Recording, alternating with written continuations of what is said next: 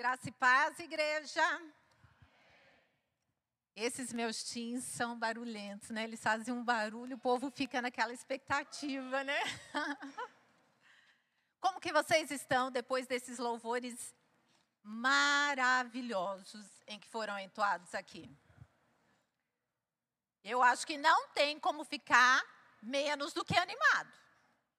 Porque os louvores eles foram. Se você estava ligado, meia dúzia, você conseguiu entender já o que Jesus quer falar. Bem espontânea.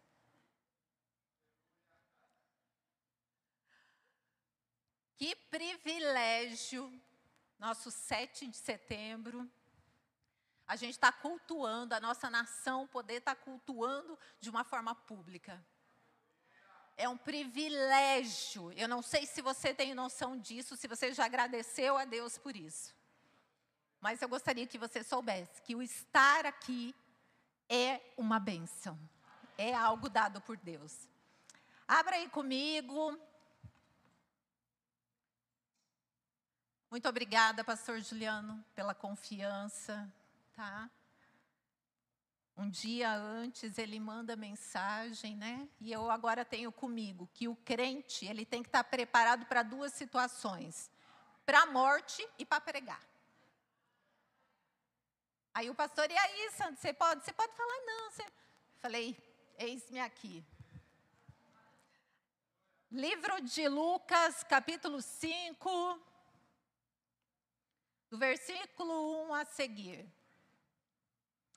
em que diz assim: E aconteceu que, apertando a multidão para ouvir a palavra de Deus, estava ele junto ao lago de Genezaré. E viu estar dois barcos junto à praia do lago. E os pescadores, havendo descido deles, estavam lavando as redes. E entrando num dos barcos, que era o de Simão, pediu-lhe que o afastasse um pouco da terra. E assentando-se, ensinava do barco a multidão. E quando acabou de falar, disse a Simão: Faze-te ao mar alto e lançai as vossas redes para pescar. E respondendo Simão, disse-lhe: Mestre, Havendo trabalhado toda noite, nada apanhamos. Mas, porque mandas, lançarei a rede. E fazendo assim, colheram uma grande quantidade de peixes. E rompia-se lhes a rede. E fizeram sinal aos companheiros que estavam no outro barco, para que os fossem ajudar. E foram e encheram ambos os barcos de maneira tal que quase iam a pique. E vendo isso, Simão Pedro prostrou-se aos pés de Jesus, dizendo: Senhor, ausenta-te de mim, porque sou um homem pecador. Pois que o espanto se apodera dele e de todos os que com ele estavam, por causa da pesca que haviam feito. E de igual modo, também de Tiago e João, filhos de Zebedeu, que eram companheiros de Simão. E disse Jesus a Simão: Não temas, de agora em diante serás pescador de homens. E levando os barcos para a terra, deixaram tudo e os seguiram. Esse texto, ele é extremamente desafiador. É interessante porque a narrativa, na minha versão, diz, é, inicia dizendo: e aconteceu o quê? Tem outras versões em que diz: um dia, em outras, certo dia. E aí começa a descrever aquele cenário que ali estava. Que era Jesus era uma multidão, era um lago, eram dois barcos, eram pescadores lavando as redes. Aqui a descrição desse cenário é de uma vida profissional do pescador. Mas Jesus, é interessante porque no versículo 3, ele utiliza a ferramenta de trabalho de Pedro. Ele viu dois barcos, mas ele pegou um. E ele ficou sentado lá e ensinando. Jesus ele usou o negócio de Pedro para transmitir a palavra de esperança para a multidão. O que que já aqui Jesus quer nos dizer? Ele quer que eu e você venhamos a usar o nosso trabalho, aquilo em que nós fazemos de segunda a sexta-feira, para transmitir também esperança a outros. E ele dá várias orientações de que forma em que deve ser feito isso. No versículo 4, vem a primeira, quando ele diz: Vá para onde as águas são mais fundas. Para onde as águas são mais profundas. O vá de Jesus tem que ser suficiente para mim e para você. O vá de Jesus, ele tem que ser suficiente para eu confiar, para eu acreditar. E o que eu aprendo aqui, ei, igreja? Que está na hora de nós sairmos do raso. Que está na hora de nós vivermos uma experiência muito mais profunda com Jesus.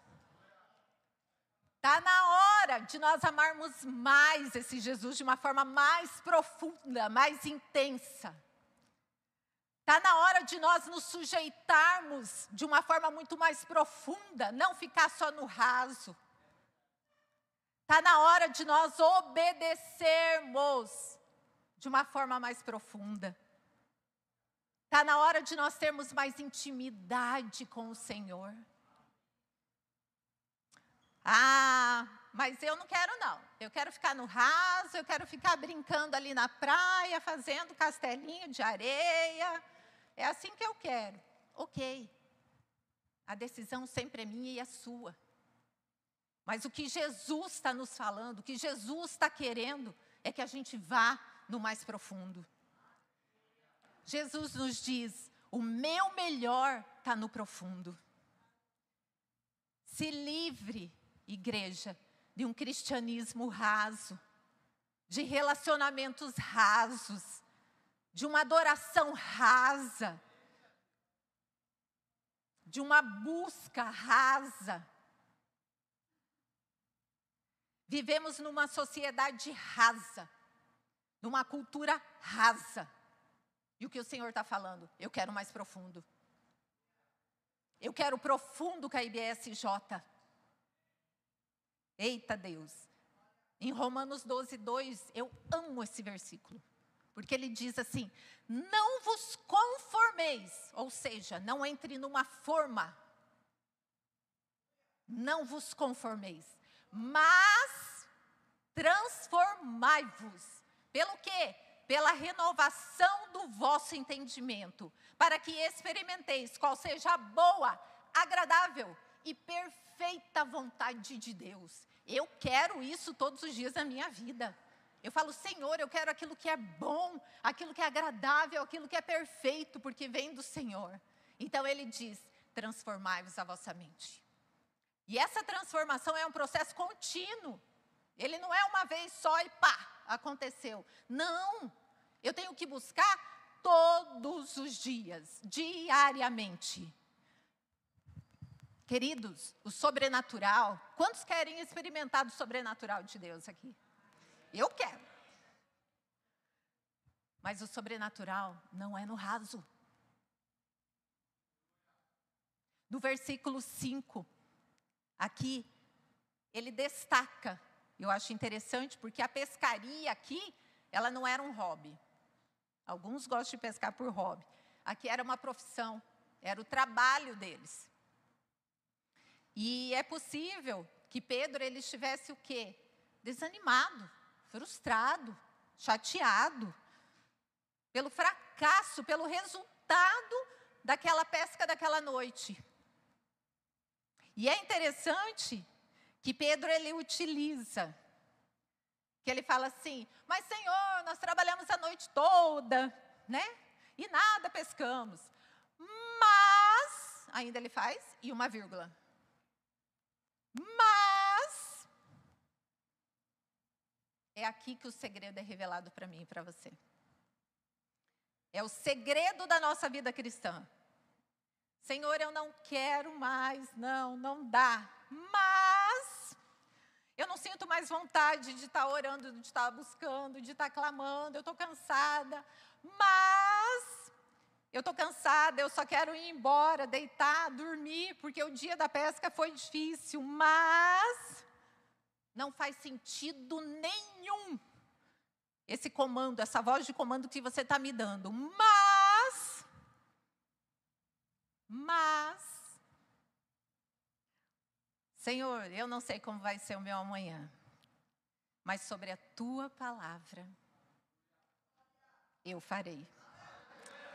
Eu não sei como eu irei resolver o meu problema dessa sexta-feira, mas sobre a tua palavra eu confiarei. Eu não tenho controle, Senhor, dessa enfermidade que eu estou vivendo. Mas, sobre a tua palavra, eu creio na cura, eu declaro a cura.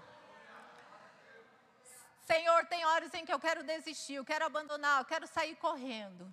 Mas, sobre a tua palavra eu prossigo. Sobre a tua palavra eu serei obediente. Sobre a tua palavra eu seguirei a sua orientação e a sua dica. Pedro, ele nos revela aqui que não adianta ter habilidade, que não adianta ter é, competência, dominar todos os métodos, todas as técnicas, tá? Porque se não tiver Jesus definindo o sucesso, nada vale. Ele era um excelente pescador, provavelmente. E aqui ele dá uma dica, para quem gosta aí, de sucesso. E somente dois ingredientes. Sucesso, a definição aqui: mentoria mais esforço. E aqui eu quero trazer Josué. Lembra só quando é, Deus disse a ele: Josué, é o negócio seguinte: Moisés morreu, já era. Mas eu estou no controle. Olha só a orientação do mentor ali de Josué. Quem era esse mentor? O próprio Deus. Ele falou: Mas eu estou no controle. Existe algo que precisa ser alcançado e eu preciso de você. Então, Josué, levante-se, esforça-te e tende bom ânimo. A mentoria de Deus, mas o esforço de Josué fez com que ele adquirisse o quê? Que ele adentrasse na terra prometida. Josué ele foi obediente às orientações. Igreja, a obediência importa mais. A obediência ela importa porque ela carrega recompensas. Sejamos obedientes em dizer nessa noite: Senhor, é pela tua palavra, é através da sua palavra, é com a tua palavra que eu vou avançar. O mesmo Deus de Josué, o mesmo Deus, o mesmo Jesus que estava ali com Pedro, é aquele que está aqui nessa noite. É aquele que se importa comigo e com você. Querida irmã, querida irmã, quanto mais eu me preparo à luz da palavra, à luz das escrituras, menos possibilidade eu tenho de fracassar. Eita Deus, acho que você não entendeu. Quanto mais eu me preparo mediante as orientações desse mentor aqui, as minhas possibilidades elas fazem isso. De eu ter erro, de eu fracassar. Pedro, ele também nos ensina a não questionar. Porque ele falou, tá, é para lançar? Então tá, ele não ficou falando, poxa, mas né, Senhor, Senhor. Não, falou, tá. O que, que ele está nos ensinando aqui? A ter uma fé madura. A fé madura, ela obedece, ela não questiona. Eu já falei outras vezes que não é nada inteligente a gente ficar brigando com, com aquele que pode estar tá solucionando o meu e o seu problema.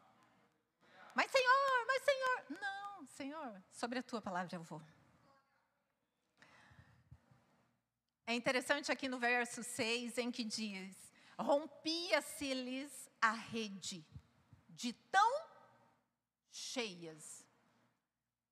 E aqui eu tive até que rir, assim, quando eu estava lendo. Que eu falei, gente, parece um meme que o meu filho sempre diz: o crente não tem um dia de paz. Uma hora a rede está vazia. É um problema, não é? Na outra hora, ela está querendo se romper.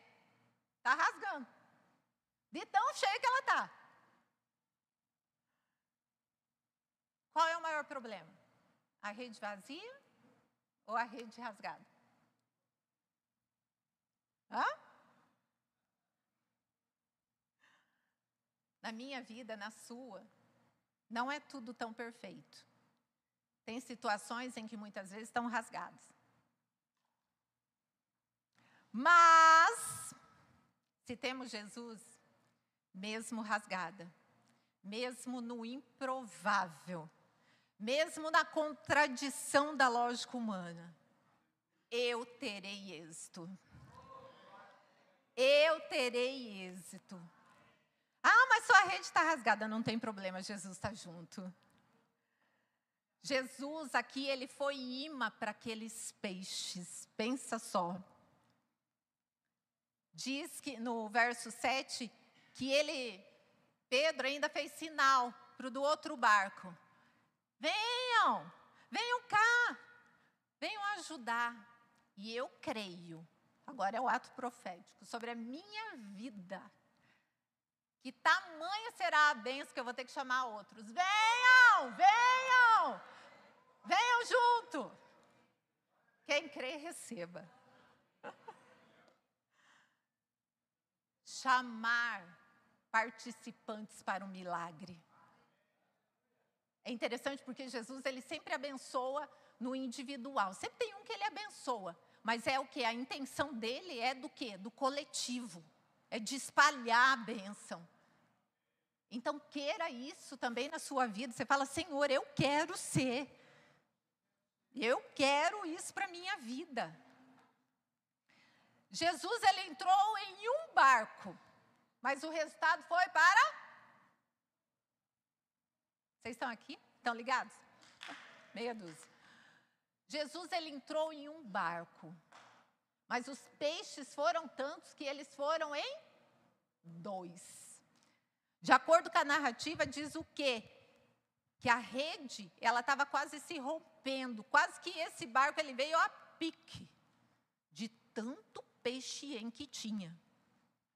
Essa é a contradição do poder de Deus, do poder de Jesus na nossa vida. Em que pode ter a rede rasgada, pode ter o barco quase que afundando. E talvez você se vê como esse segundo barquinho. Esse segundo barco, ele estava parado, porque Jesus ele havia pego um, ele pegou o do Pedro e foi para o meio do mar. E o outro ficou parado. Parado, vazio, esquecido, estacionado ali na vida, sem emprego, sem terminar os seus projetos, as suas perspectivas.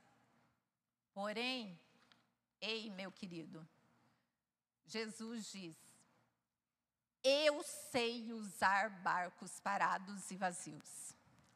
Eu sei usar o rejeitado eu sei usar o esquecido e torná-los úteis para o reino. Porém, tem que obedecer também à voz de comando. Quando falou, venha, Ele tinha a opção do quê? Não, não vou, vou ficar aqui no comodismo. Não, eu vou também. Está acontecendo um movimento lá. E eu quero também participar disso. Jesus, ele quer nos encharcar nessa noite de ânimo, de coragem. Desde os louvores foi falando sobre isso. No verso 9 diz que teve um espanto, o medo se apoderou deles. Detalhe. Esse medo foi devido a quê? Algo ruim tinha acontecido? Algo ruim tinha acontecido, gente? Foi o quê? Um milagre. O sobrenatural. O milagre havia acontecido e o povo ficou ainda com medo. Lembre-se do que diz em 2 Timóteo 1,7. Porque Deus não nos deu espírito de medo. E aqui eu acho fantástico. Por quê? Dentro das ciências humanas, eles falam que o quê? Que o medo é um sentimento, é uma emoção. Mas a minha amiga Bíblia diz que é um espírito.